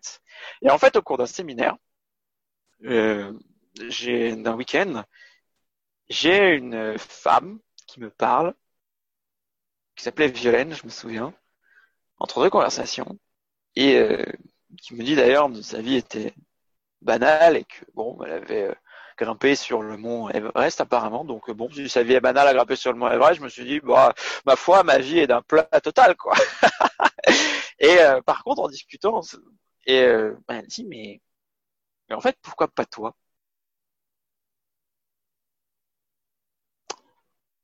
Ah ouais? Le pourquoi pas toi là qui est arrivé et qui a fait mais mais c'est vrai, pourquoi pas moi? Pourquoi moi, pas moi au niveau du développement personnel? Elle me dit parce que tu arrives facilement à t'exprimer, tu arrives à avoir le contact des gens. Vous voulez, vous, voulez voir où je veux en venir, bien sûr. Toutes les clés que m'a donné mon père il y a des années, bah, j'ai continué à travailler. Donc ça marche aussi. Et en plus, cet esprit à me poser les questions qui, qui était là, qui ne demandait qu'une chose, c'est exprimer. Et je me suis dit, bah ouais, pourquoi pas. Et là, du coup, je continue à chercher dans mon ancien secteur pour financer la formation. J'ai pu me servir du pôle emploi pour financer cette nouvelle formation. Et du coup, en juillet, je commençais ma formation de coaching sur Lyon. J'étais parti, base coaching, alors que juste avant, j'étais prêt à prendre des emplois qui étaient sous-qualifiés. Je me souviens même de quelqu'un que j'ai eu au téléphone qui disait non, mais le, le poste que vous voulez, là, auquel vous avez répondu, mais vous êtes surqualifié, mais vous savez que le poste est chiant. Je disais, bah oui, mais moi, en même temps, moi, si ça me permet de le financer, je le veux. J'avais déjà du chiffre mental, j'avais vraiment envie de ça, quoi. Et, euh, et du coup, je me suis formé. Et là, je me suis formé au basique. Et après, en technicien coaching, en septembre, j'ai passé ma certification. Et en novembre, je lançais mon activité. Et là, le coach wizard et le concept est né. Pour commencer, suivi de l'apprentissage de ce qu'est un auto-entrepreneur parce que moi j'avais de la chance. J'ai pu économiser beaucoup d'argent sur le développement informatique, beaucoup d'argent sur le fait qu'à un moment donné il faut réfléchir, mais comme j'avais plein d'outils en ma possession et que je savais vite apprendre, vite trouver les mots justes pour accéder à une question et me poser toutes les questions possibles et imaginables pour l'activité, ah bah ça m'a fait gagner de sacrés temps et, de, et permis de oser, de faire. Et moi qui n'avais jamais pensé lancer mon activité, eh ben j'étais parti. Suivi par ensuite ben, un an d'apprentissage où j'ai fait des erreurs, des prises de conscience. Surtout quand on devient coach, après on a déjà je commençais à travailler sur moi, j'ai beaucoup travaillé sur moi, la transformation là aussi elle a été importante. Mais derrière il y a le réflexe de voir, prendre les feedbacks, d'apprendre. Et auto-entrepreneur, ben on ne devient pas du jour au lendemain non plus. Sauf que ce chapitre s'est complété parce que par des coïncidences, eh ben, ça fait que je me suis dirigé vers l'hypnose en septembre dernier. Là, ça m'appelait et ça me parle. Mais ça me parle carrément, puisqu'on peut faire appel à tous les produits imaginaires, toute la symbolique. Et comme moi, en plus, je suis un petit filou dans mes centres d'intérêt, j'ai tout ce qui est côté ésotérisme, mythologie, conte tous les symboles qui sont là et qui peuvent s'exprimer au travers de l'hypnose, qui peut permettre de gagner du temps par rapport au coaching qui à l'époque, je ne faisais que d'une manière très mentale, très consciente, puisque je ne savais pas encore comment aller un peu toucher les émotions et aller au cœur des choses. Et avec l'hypnose, à l'époque j'étais le coach wizard, et on m'avait dit vous allez devenir des enchanteurs avec l'hypnose. Bah, il fallait pas en dire plus pour que pour que j'y aille. En plus, on devait découvrir dans un séminaire coaching l'hypnose et Kevin Finel, qui devait être là ce jour-là, n'était pas là. Donc, il a fallu que j'aille à l'école pour, pour voir tout ça, que je le découvre. Et aujourd'hui, eh bien, me voici avec l'hypnose qui est passionnante dans ce qu'on peut, dans ce qu'on peut faire avec, des raccourcis que ça fait, les accompagnements qui m'émerveillent aussi parce que j'ai une grande part de sensibilité chez moi aussi, plus la créativité qui me permet d'accueillir tout ça. J'ai le deuil évidemment que je connais bien puisque vous l'avez dîné par rapport à l'histoire. Et puis bah je suis à la croisée de tous ces mondes, technologie, psychologie, symbolisme, ésotérisme et puis énergétique parce que il se trouve que je me suis intéressé aussi au magnétisme et qu'aujourd'hui même je questionne parfois la frontière entre la psychologie et la magie, si je puis dire parfois quand je vois ce qui est écrit d'un point de vue ésotérique ou magique, je me dis mais on est sur l'hypnose et, parfois je me dis en fait qu'il soit le différent ou pas, mais le résultat qui compte, c'est celui qui permettra à la personne de traverser ce qui l'empêche d'avancer aujourd'hui. Donc, euh, je suis en train même d'incorporer en ce moment de nouvelles méthodes issues justement de mes lectures où je suis en train de me dire, ben, finalement, on peut utiliser ça, que ce soit vrai ou pas au niveau magique, au niveau énergétique. Tant que ça marche pour la personne, allons-y. Qu'est-ce qui nous empêche de combiner tous ces outils pour en faire sa sauce? Donc, d'où le concept magicien et artiste de vie et d'énergie aussi, que je donne comme titre pour me moquer un petit peu de manière égotique aussi, c'est vrai. Mais il combine vraiment tous ces univers-là. Et quelque part, on ne sait jamais comment une séance va être complètement avant que la personne arrive. Et on fait avec. Voilà où on en est. Super. Euh, ce que j'ai entendu en fait quand j'entends ton histoire, il y a un mot en fait qui, qui est revenu très très souvent. En tout cas, qui m'a énormément, j'ai entendu ouais très souvent de ta part, c'est le mot langage. Tu parles beaucoup de langage et euh, bah, en fait le langage ça a commencé très tôt avec la musique. Il y a eu également le langage informatique il y a eu le langage, euh, ben en fait, capacité à t'exprimer, euh, voilà, avec euh, avec les autres, et puis ben, comprendre leur langage. Et puis ben il y a maintenant l'hypnose. Et puis ben je, il y a aussi d'autres langages, voilà que on a un petit peu entendu, l'ésotérisme, la magie, le magnétisme. Euh, je j'aimerais bien voilà qu'on qu'on aille explorer voilà cet univers. Euh, voilà l'hypnose. Comment tu as enfin donc le magnétisme en fait et cet aspect ésotérique parce qu'on t'en a un petit peu parlé. Tu disais que voilà euh, c'était tu l'avais découvert via une de tes tantes si je me souviens bien grâce au coupeur de feu. Mais mhm. comment est en fait euh, et euh, comment tu t'es intéressé à l'ésotérisme et comment finalement ça t'a guidé ben, jusqu'à ce que tu fais aujourd'hui. Il y a que j'ai toujours eu, comme j'expliquais euh, plus tôt, cette part un petit peu rêveur du fantastique. Et c'était un petit peu un rêve secret. Je m'en suis rendu compte un jour parce que j'avais pas de grand rêve d'enfant de je veux devenir ci ou ça. En fait, mon seul rêve, c'était, c'était finalement que les mondes extraordinaires se manifestent dans la réalité. Parce que je veux dire, le, dresseur de Pokémon où on partait à l'aventure, ou les pouvoirs magiques, ou, les, super pouvoirs des héros, mais surtout cet aspect-là. Et puis bon, après il y a Harry Potter qui arrive en plus, ce genre de choses. Donc euh, Harry Potter, Seigneur des Anneaux, donc les mages, les magiciens. Mais euh, moi, c'était en plus, comme je suis un joueur de jeu de rôle, c'est toujours les, les classes que j'ai jouées en plus. Et en fait, quand j'ai, en fait, ce qui s'était passé, c'est que j'ai une famille qui est vraiment dans la santé. Ma grande scientifique, comme j'expliquais, et vraiment, bah, mon parcours était hyper scientifique, mais avec un peu d'art. Et euh, c'est vrai que de me rendre compte que tout d'un coup, des personnes pouvaient apaiser la douleur des brûlures et aider à la cicatrisation par une imposition des mains ou une prière, je me dit, mais attends, qu'est-ce que c'est que ça? Forcément, forcément, tu, vis, donc avec des parents euh, dans la pharmacie, euh, des, médecins dans la famille, tu te dis mais qu'est-ce que c'est que ça? Et après je me suis bon, on va aller voir, on va enquêter. On va enquêter un peu. Et alors c'est ça où c'est assez paradoxal, c'est que ces univers-là,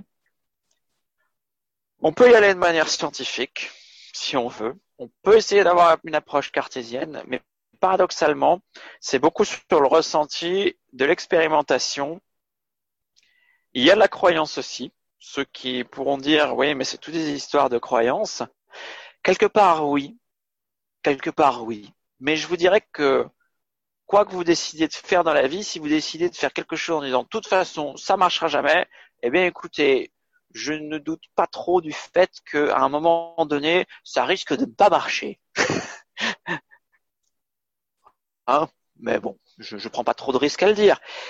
C'est très difficile à expliquer parce que j'en suis encore au balbutiement, aux prémices, si je puis dire. Ce qui m'a amené là, c'est que dans mes entourages, dans mes les milieux que je peux côtoyer, disons que je suis tombé sur beaucoup d'énergéticiens, de médiums aussi, et euh, il y a quand même eu de la part de plusieurs médiums le fait qu'il fallait que je m'intéresse un peu au magnétisme. Bon, petite anecdote qui m'a fait sourire, c'est que quand j'ai commencé euh, l'hypnose, j'ai appris que dans l'histoire de l'hypnose, il y avait eh bien le mesmer avec ses passes magnétisme et euh, l'hypnose aussi, donc ça m'a fait plus que sourire, évidemment.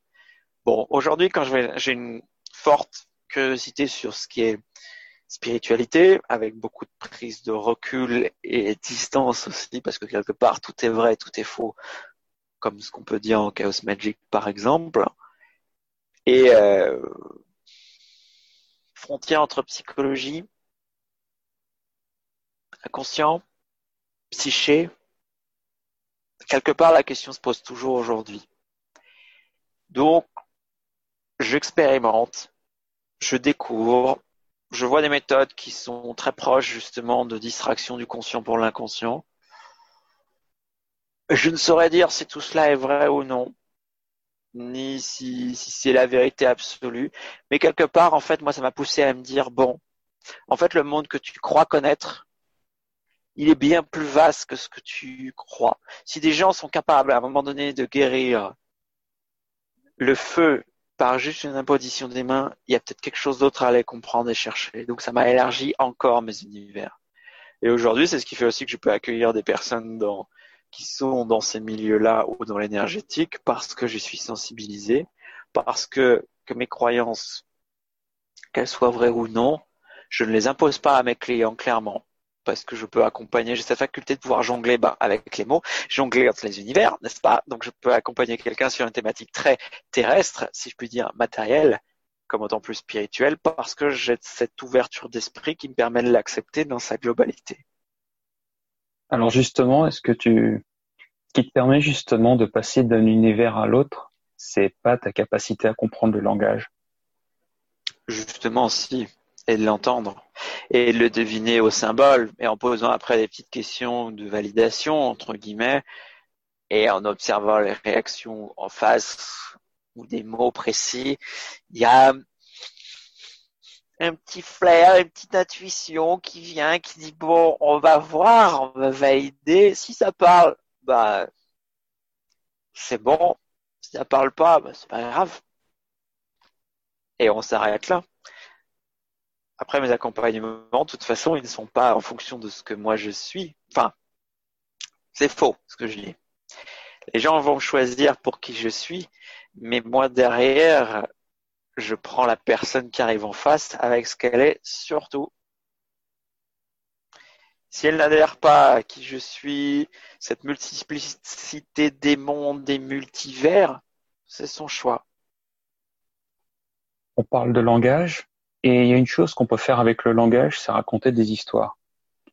Euh, en as parlé au début et tu as dit voilà que à partir, je crois que juste après le bac, tu as commencé à écrire de la poésie, à écrire des poèmes, si je me souviens bien. Un petit peu, oui. Euh, un petit peu, ouais.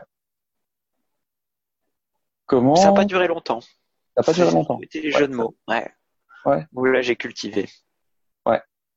Euh, comment voilà tu tu utilises les histoires? Parce qu'on t'écoute et au départ, c'est vrai que tu as voulu raconter l'histoire d'Yves au départ. Et euh, au final, au départ, tu étais narrateur et au fur et à mesure que l'histoire avançait, tu es devenu acteur. Comment voilà tu euh, voilà comment joues-tu avec les histoires?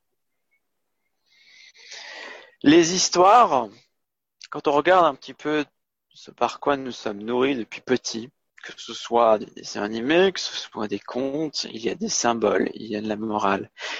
Je m'en suis pas nécessairement rendu compte tout de suite. Je me rends compte bien sûr maintenant avec un œil plus éclairé. Il y a des thèmes, il y a des symboliques qui sont là et des enseignements. Les, j'ai vécu donc dans les années 90 avec le dessin animé de Batman par exemple et je ne me rendais pas compte à quel point en termes de valeur on pouvait se retrouver ou on pouvait apprendre des leçons de morale.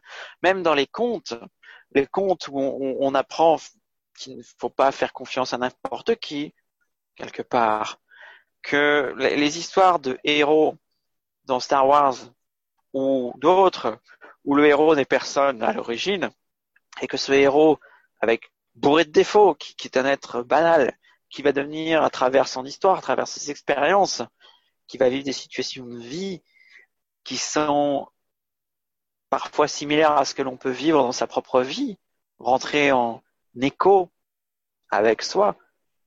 Rien de tel qu'une histoire pour apprendre par des métaphores, par des, par des enseignements. Il y a des contes philosophiques, il y a les fables aussi les fables qui, ont toujours voulu véhiculer ça aussi.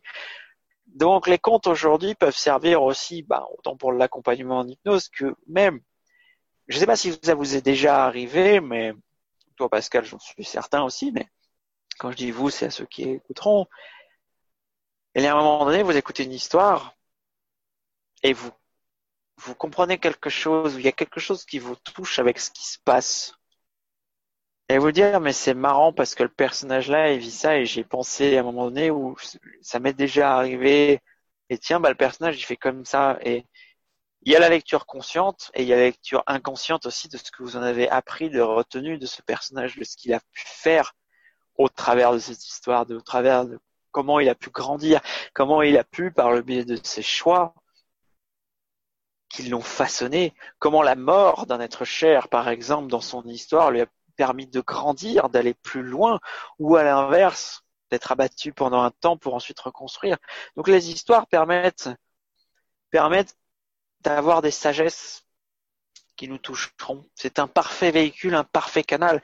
Et quelque part, le conteur est l'un des plus vieux métiers du monde. Quand il n'était pas un barde avec, avec sa guimbarde à répandre les histoires, les potins des royaumes, qui parfois étaient peut-être plus, plus exagérés qu'ils n'étaient vraiment. Les, les, les, textes sacrés comme la Bible ou comme la mythologie nous racontent des histoires aussi de comportements dans la société de ce qu'il fallait faire et ne pas faire. Prends garde à toi, parce que si tu oses faire cette action-là, les dieux en auront après toi. Fais attention à ne pas trop t'écarter du rang, parce que si tu en écartes, tu vas être puni pour cette action. Ou parfois à l'inverse, tu as bien fait t'écarter du rang et tu es devenu un génie. Euh, de... Même les mythes fondateurs de certaines personnalités contemporaines, parfois laissent à réfléchir aussi c'est des histoires. Bon, Jolivet ou non, même Milton Erickson en est hypnose, avec euh, sa mythologie, si je puis dire, de ce qu'il a accompli, de ce qu'il a fait. On, est, on est dans une histoire pleinement. Toute ressemblance à la réalité, avec la réalité, ne serait que purement produit du hasard ou purement fortuite. Oh, peut-être ou pas. Telle est la question. Telle est la question. Donc, tu parles d'histoire. Euh, là, il y a une question qui me vient, c'est jusqu'à présent, quelle était l'histoire que tu te racontais? Ben, c'est là où justement l'événement personnel me disait que je suis, euh, je suis capable de pas grand chose. C'est ce que je me disais aussi. Ou euh, le syndrome de l'imposteur aussi. Non, mais en fait, tout ce que ce qui s'est passé, ce qui s'est réalisé, euh, c'est pas moi qui l'ai fait, ce sont les autres. J'ai juste de la chance. Vous voyez les histoires qu'on peut se raconter aussi qui peuvent nous bloquer pendant longtemps? Pour nous faire oublier que parfois on a de la valeur. Et d'ailleurs, petite histoire, puisqu'on parle d'histoire. Une des ah bah histoires qui m'a permis de remonter, je me permets de la raconter celle-là parce qu'elle m'a beaucoup touché et je crois qu'elle est importante à communiquer. On sait jamais, on ne sait jamais vraiment d'où les sagesses les plus profondes ou les mots justement et le pouvoir des mots, jusqu'à quel point ça peut nous remonter. Quand j'étais dans cette période de chômage, il y a un moment donné, j'étais invité à faire un repas classique hein, avec les anciens collègues de promotion. Jusque-là, rien d'extraordinaire. Somme classique, retrouvé, etc. Sauf que bah, dans mon histoire personnelle, il est, évident que à force de vivre cette histoire de chômage, d'être au niveau bas, très bas en termes d'estime, et à me dire, bah, ils ont réussi. Alors déjà, qu'est-ce qui le garantit Ils ont réussi, mais bon, c'était l'histoire que je me racontais à l'époque. Je me suis dit, mais bah, j'ai honte. En fait, j'avais honte de venir les voir. Je voulais plus les voir parce que je me disais, mais j'ai honte de la situation dans laquelle je suis et finalement, euh, pourquoi y aller, quoi? Je veux dire, ils ont réussi. Moi, je suis un peu euh, l'échec. Vous voyez jusqu'à quel point ça pouvait aller loin. L'échec de cette situation. Et en fait, je me souviens d'une histoire, de cette histoire parce qu'elle m'a toujours marqué, parce qu'en fait, on a eu au téléphone quelqu'un pour qui j'avais beaucoup d'estime, qui s'appelait Nils à l'époque, et pour qui j'ai encore beaucoup d'estime d'ailleurs. Je ne sais pas où il en est encore complètement aujourd'hui, mais j'ai aucun doute sur sa capacité à évoluer. Il m'a eu au téléphone et il m'a dit, mais je lui ai dit, mais moi je viens pas là. Je non, je peux pas. Enfin, j'ai honte d'être avec vous. Et là, il m'a dit la chose la plus touchante qui m'a permis de comprendre beaucoup. Pas besoin d'être un grand sage hein, pour délivrer l'enseignement. Ça peut être un enfant de 5 ans ou 10 ans. Hein. Il m'a dit, mais tu sais, on s'en fiche de où t'en es. On s'en fiche de ta réussite entre guillemets professionnelle. Nous, on a envie de voir Yves, et c'est tout ce qu'on a envie de voir. Eh ben ça, je peux vous dire que quand vous êtes hyper bas, que vous n'avez plus confiance en vous, que vous n'avez plus d'estime, et qu'on vous dit juste viens parce que on a envie de voir la personne que l'on connaît, que tu es, eh ben je peux vous dire que ça vous laisse pas de marbre. Moi, ça m'avait fait beaucoup pleurer. Et ça m'a permis aussi de remonter dans toutes ces années-là à comprendre que finalement, quelles que soient les, les histoires qu'on se raconte, on a beaucoup plus de valeur que ce qu'on croit. Et quelque part, on est, c'est un article que j'ai écrit après, quelque part, nous sommes tous à un certain point, sur des certaines strates, des petits bonsaïs qui n'ont pas conscience de leur grandeur. Maintenant, quelle est l'histoire que tu veux raconter? L'histoire que je raconte, c'est que je joue aujourd'hui. je joue avec des expérimentations, avec des situations, avec l'expérimentation et que quelque part, l'une des plus grandes sagesses, c'est d'expérimenter, donc oser. Oser faire des choses. Oser, que ce soit en séduction. Surtout que j'étais quelqu'un de timide d'aller dire vraiment ce que je veux. D'aller oser des approches que je n'avais pas fait jusqu'à présent avec le risque de ben, tant pis. J'ai fait. Oser. Oser prendre la parole. Oser se faire interviewer. Oser changer ses décisions de vie, repartir à, presque zéro, que tout est possible d'une certaine façon. Et quand euh, la valeur qui nous semble la plus basse, en fait, est plus grande que ce que l'on croit. Et qu'il y a beaucoup à faire. Et qu'aujourd'hui, je sais pas encore comment elle écrit l'avenir. Je sais pas encore dans dix ans ce qui va se passer dans ma vie. Mais je sais qu'aujourd'hui j'y vais. J'ose. Je fais. Et bon, les expériences seront ce qu'elles sont. Elles seront peut-être négatives, a priori, sur court terme, mais elles me forment et quoi qu'il arrive, je continue. Et je sais qu'aujourd'hui, l'histoire que je raconte, c'est j'ai la capacité d'y aller. Je ne sais pas encore ce que je vais faire de tous ces potentiels, ou jusqu'où ils vont m'emmener, mais je sais qu'ils sont une de mes forces et j'y vais. Super. On a parlé, tu vois, d'histoire et puis tu as parlé de l'histoire voilà que tu avais envie d'écrire. Ah, on va bifurquer en fait sur euh, une autre partie d'interview qui est finalement la créativité. Pour toi, c'est quoi la créativité?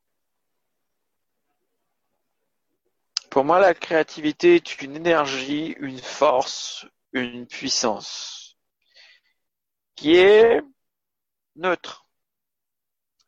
C'est-à-dire que elle, elle peut représenter une certaine réponse à la situation. Elle peut être délivrée par une muse, comme dans les, anciennes histoires, une muse.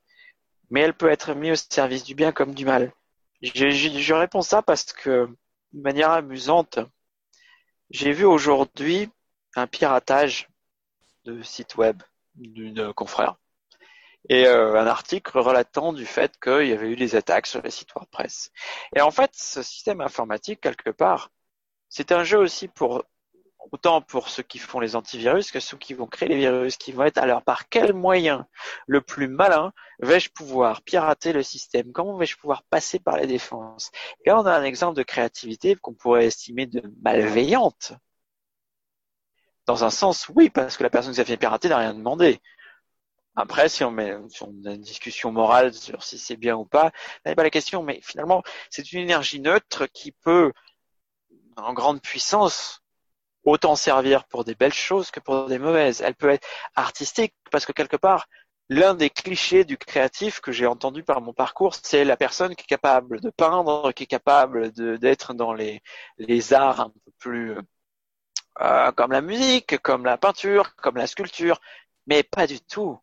Parce que la créativité, quelqu'un qui est un bon gaillard en séduction et qui sait bien se débrouiller, qui aura les mots pour avoir la technique, pour à un moment donné apprendre à improviser, utiliser la bonne approche et d'arriver à son objectif, mais il a fait preuve de créativité.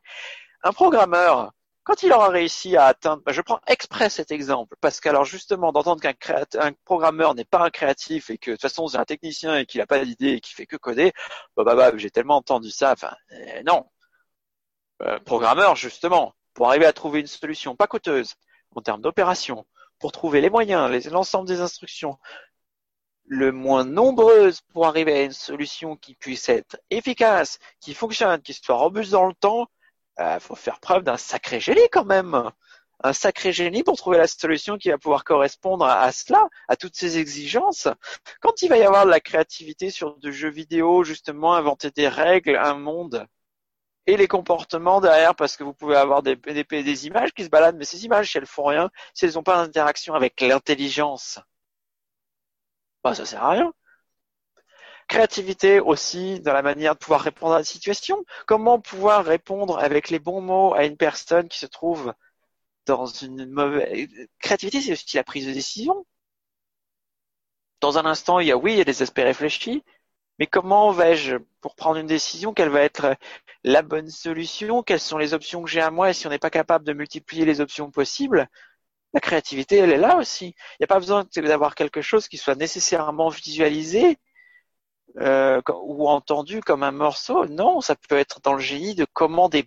En fait, c'est ça. La créativité, c'était aussi à un moment donné comment, avec les outils, avec les options que j'ai devant moi, comment est-ce que je peux l'assembler? Est-ce qu'on peut pas appeler ça l'intelligence? D'une certaine manière Parfois, les solutions vont être les plus déroutantes, troublantes, quand euh, je prends l'exemple du jeu vidéo aussi, quand il y a des ou, même technologie, quand il y a des usages qui ont été prévus à la base d'une certaine manière, si je dis pas de bêtises, le SMS que nous connaissons si bien aujourd'hui est un détournement d'un usage, un usage qui a été utilisé autrement. Il y a quand même quelqu'un qui a eu l'idée d'utiliser le système qu'il y avait à l'époque pour envoyer des courts messages de discussion et qui aujourd'hui donne nos SMS qu'on reçoit sur nos, smartphones de manière habituelle, classique et les messageries instantanées. Donc il y a quand même eu ce déploiement-là. Et la créativité n'est pas que inhérente au génie.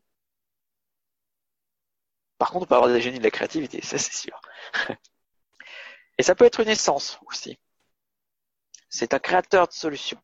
Le plus puissant que l'on possède en tant qu'homme, quand on est dans des, dans des situations déroutantes, qui permettent de vivre autrement comme une mais c'est ce que je disais là-dessus tout à l'heure pour le coup c'est une force une impulsion une énergie.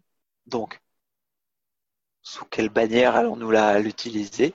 Sous quelle cause? Dans quel but? Voilà aujourd'hui à quoi correspond la créativité pour moi. Une énergie. Cool. Bah, de toute façon, je t'ai laissé être créatif sur la réponse de la créativité, donc. Euh... euh, justement, toi, ta créativité, Comment tu la nourris aujourd'hui? Je la nourris par tous mes symboles, je la nourris par toutes mes idées, avec comme grand ennemi de la créativité le perfectionnisme. Parce que le perfectionnisme est ce qui va empêcher les idées qui peuvent être euh, à un moment donné abstraites de se matérialiser complètement parce que jamais assez parfait, jamais assez ci, jamais assez ça. Alors que la créativité, ça peut être simplement de l'ordre du jeu de mots aujourd'hui, qui va me nourrir. Dès que je vais entendre une phrase, je vais entendre le son et en décortiquer et imaginer tous les sons derrière. Ce qui est bien, c'est que bah, c'est comme un jeu et comme quand on entend le mot jeu, on peut penser à je comme je suis, mais aussi quand on est en jeu, l'enjeu à ce moment-là derrière et quand on est sur l'enjeu du jeu du jeu, où est-ce qu'on y va? C'est quelque chose de l'instant. Je la nourris aussi par la musique. Quand j'entends un morceau, j'ai toujours gardé ce réflexe de musicien de jouer comme un instrument mentalement par-dessus. C'est ce qui fait aussi qu'à un moment donné, quand je suis dans une séance d'accompagnement, eh ben, je nourris cette créativité en testant des choses, quelque chose de nouveau, parce que un protocole à un moment donné ne marchera pas. Bon, bah, est-ce que je reste bloqué là-dessus ou je trouve une autre option, d'autres chemins, d'autres façons d'y arriver? Je la nourris en fait en permanence par la discussion aussi avec les uns et les autres. Quelle question vais-je lui poser aujourd'hui? Comment je vais l'aborder? Comment comment allons-nous euh, nourrir cela? Et tiens, qu'est-ce que je vais pouvoir répondre de manière euh, rapide? Et intelligente à une interview qui dure et qui dure. Par exemple, entre autres. C'est de la méta-créativité, ça, non? Voilà, on va trop loin là. Là, la méta-créativité sur de la sur une interview de la créativité. Là, on va, là, on va perdre des auditeurs. Bon, déjà, est-ce qu'on en a pas déjà perdu au bout d'une heure vingt et quelques? C'est possible, après avoir entendu mon histoire, ils voudront passer à autre chose. Ils ont à tort. Ils, ils vont louper le meilleur. Eh, peut-être, peut-être. Euh, alors justement, euh, j'avais une question qui parlait d'inspiration, mais en fait, euh, je vais te la poser autrement. Comme quoi, je suis créatif aussi. moi, j'entends souvent, enfin, de ce que je peux percevoir, c'est que pour être créatif, il, enfin, il y a besoin d'inspiration. Euh, pour toi, tu as enfin, est-ce que tu as besoin d'inspiration pour être créatif? Ou est-ce que, bah. Oui et non. Oui et non. Oui, parce que évidemment, quand j'ai une idée, une, orientation, ben, des problématiques de business, quel genre de produit, quel genre d'offre je pourrais faire aujourd'hui, là, on a clairement une inspiration et un motif aussi. Et derrière, après, les, idées, peuvent arriver toutes seules. Et puis alors, méditation, c'est encore plus facile quand on coupe le mental aussi. Puis, ou une balade en forêt, baf, les trucs arrivent.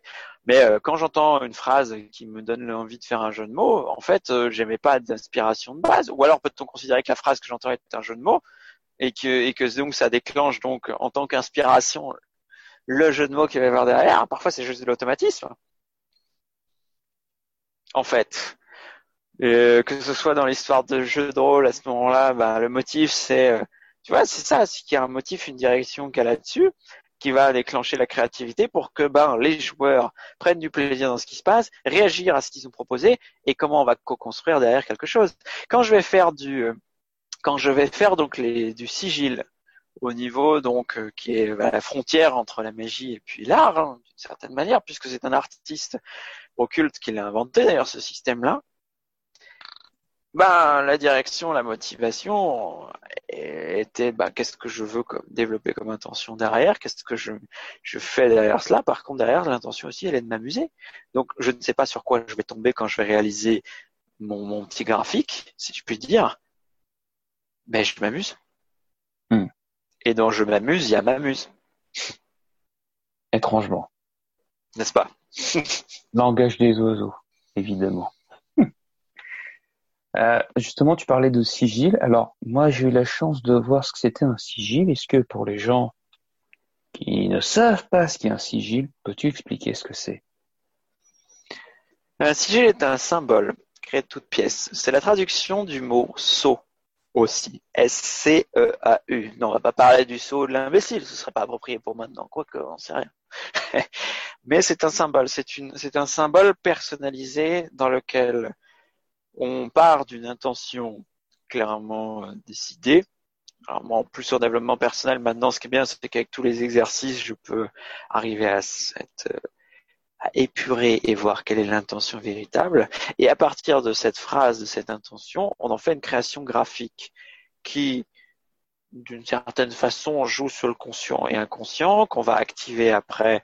Alors, je vais pas décrire tout le rituel et le procédé magique qui en découle, ce n'est pas l'objet de cette interview, ce n'est pas le but ici, mais nous sommes censés après manifester à partir de cela notre intention.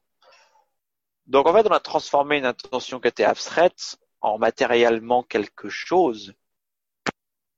C'est déjà une magie, si je puis dire. Je vais reprendre un terme d'ailleurs que tu m'as dit un jour, je vais permettre.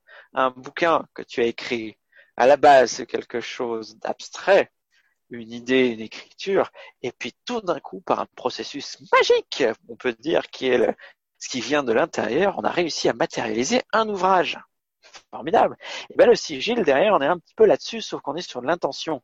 Alors est-ce qu'on est sur du conscient, de l'inconscient? Ça, je laisse les plus sceptiques d'entre vous débattre là-dessus. Mais quelque part, on est un peu dans ces processus-là aussi. Hein.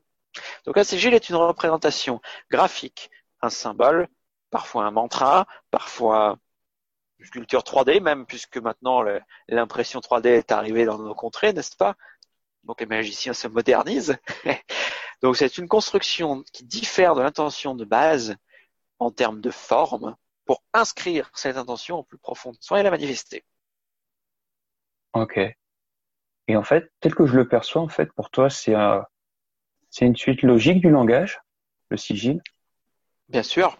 C'en est d'autant plus une que derrière, on va pouvoir aligner tous les symboles qui nous parlent et qui sont utilisés dans l'inconscient collectif depuis un certain nombre d'années, qui ont été véhiculés par les enseignements, par les traditions, et euh, quelque part aussi, pourrait-on considérer que les sigils qui sont associés à des représentations, on va le dire comme ça ici, je vais rester assez soft, ne sont-ils pas des archétypes jungiens et des symboles? Donc le symbole en fait est un langage universel en fait. Si je fais un dessin de soleil, que ce soit le symbole alchimique ou un petit soleil jaune avec des rayons de soleil, ça parle à peu près à tout le monde. Donc c'est un langage universel. Qu'on parle français, anglais, allemand, japonais, latin, grec, grec ancien, enfin, ou euh, de l'hébreu, chaque système a sa représentation du symbole et le dessin devient un symbole universel. Donc oui, c'est une continuité. C'est une continuité du langage puisque c'est un langage qui touche l'inconscient, qui touche les représentations et qui fait appel, euh, qui renvoie à des mots ensuite pour chacun. Mon cher Yves, nous arrivons à la fin de cet entretien. Euh, où est-ce qu'on peut te retrouver? Partout et nulle part, puisqu'apparemment je, je suis artiste magicien. Donc non, blague à part. Blague à part. On peut me retrouver évidemment sur ma page Facebook du Farfelu Convaincu, ici praticien en hypnose. On peut me retrouver dans les coins d'Annecy pour l'instant. On peut me retrouver sur Instagram aussi, toujours sur le Farfelu Convaincu, sur YouTube, où je publie mes vidéos que je fais euh, et qui vont repartir en plus bientôt. Sur mon site internet qui est encore en maintenance aujourd'hui, mais qui ne va pas tarder à se réouvrir avec toutes les nouveautés symboliques sur iftisto.com. Mais ça, pour le suivre, vous pouvez aller voir sur Facebook ou vous pouvez me retrouver dans l'escape game aux alentours d'Annecy, tout simplement.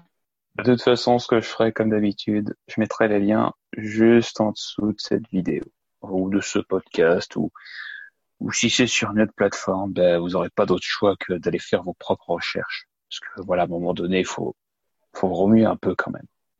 Et puis, voilà. farfelu convaincu, il n'y en a pas des masses. Je confirme. Euh, je confirme. Pour connaître un petit peu l'animal, je vous garantis qu'il n'y en a pas des masses. Hein. Rassurez-vous. Yves, je te remercie. Merci à toi, Pascal. De rien. Et puis, ben, quant à nous, ben, je vous retrouve pour euh, un nouveau podcast. Euh, voilà. Donc, je vous dis à plus tard. Salut.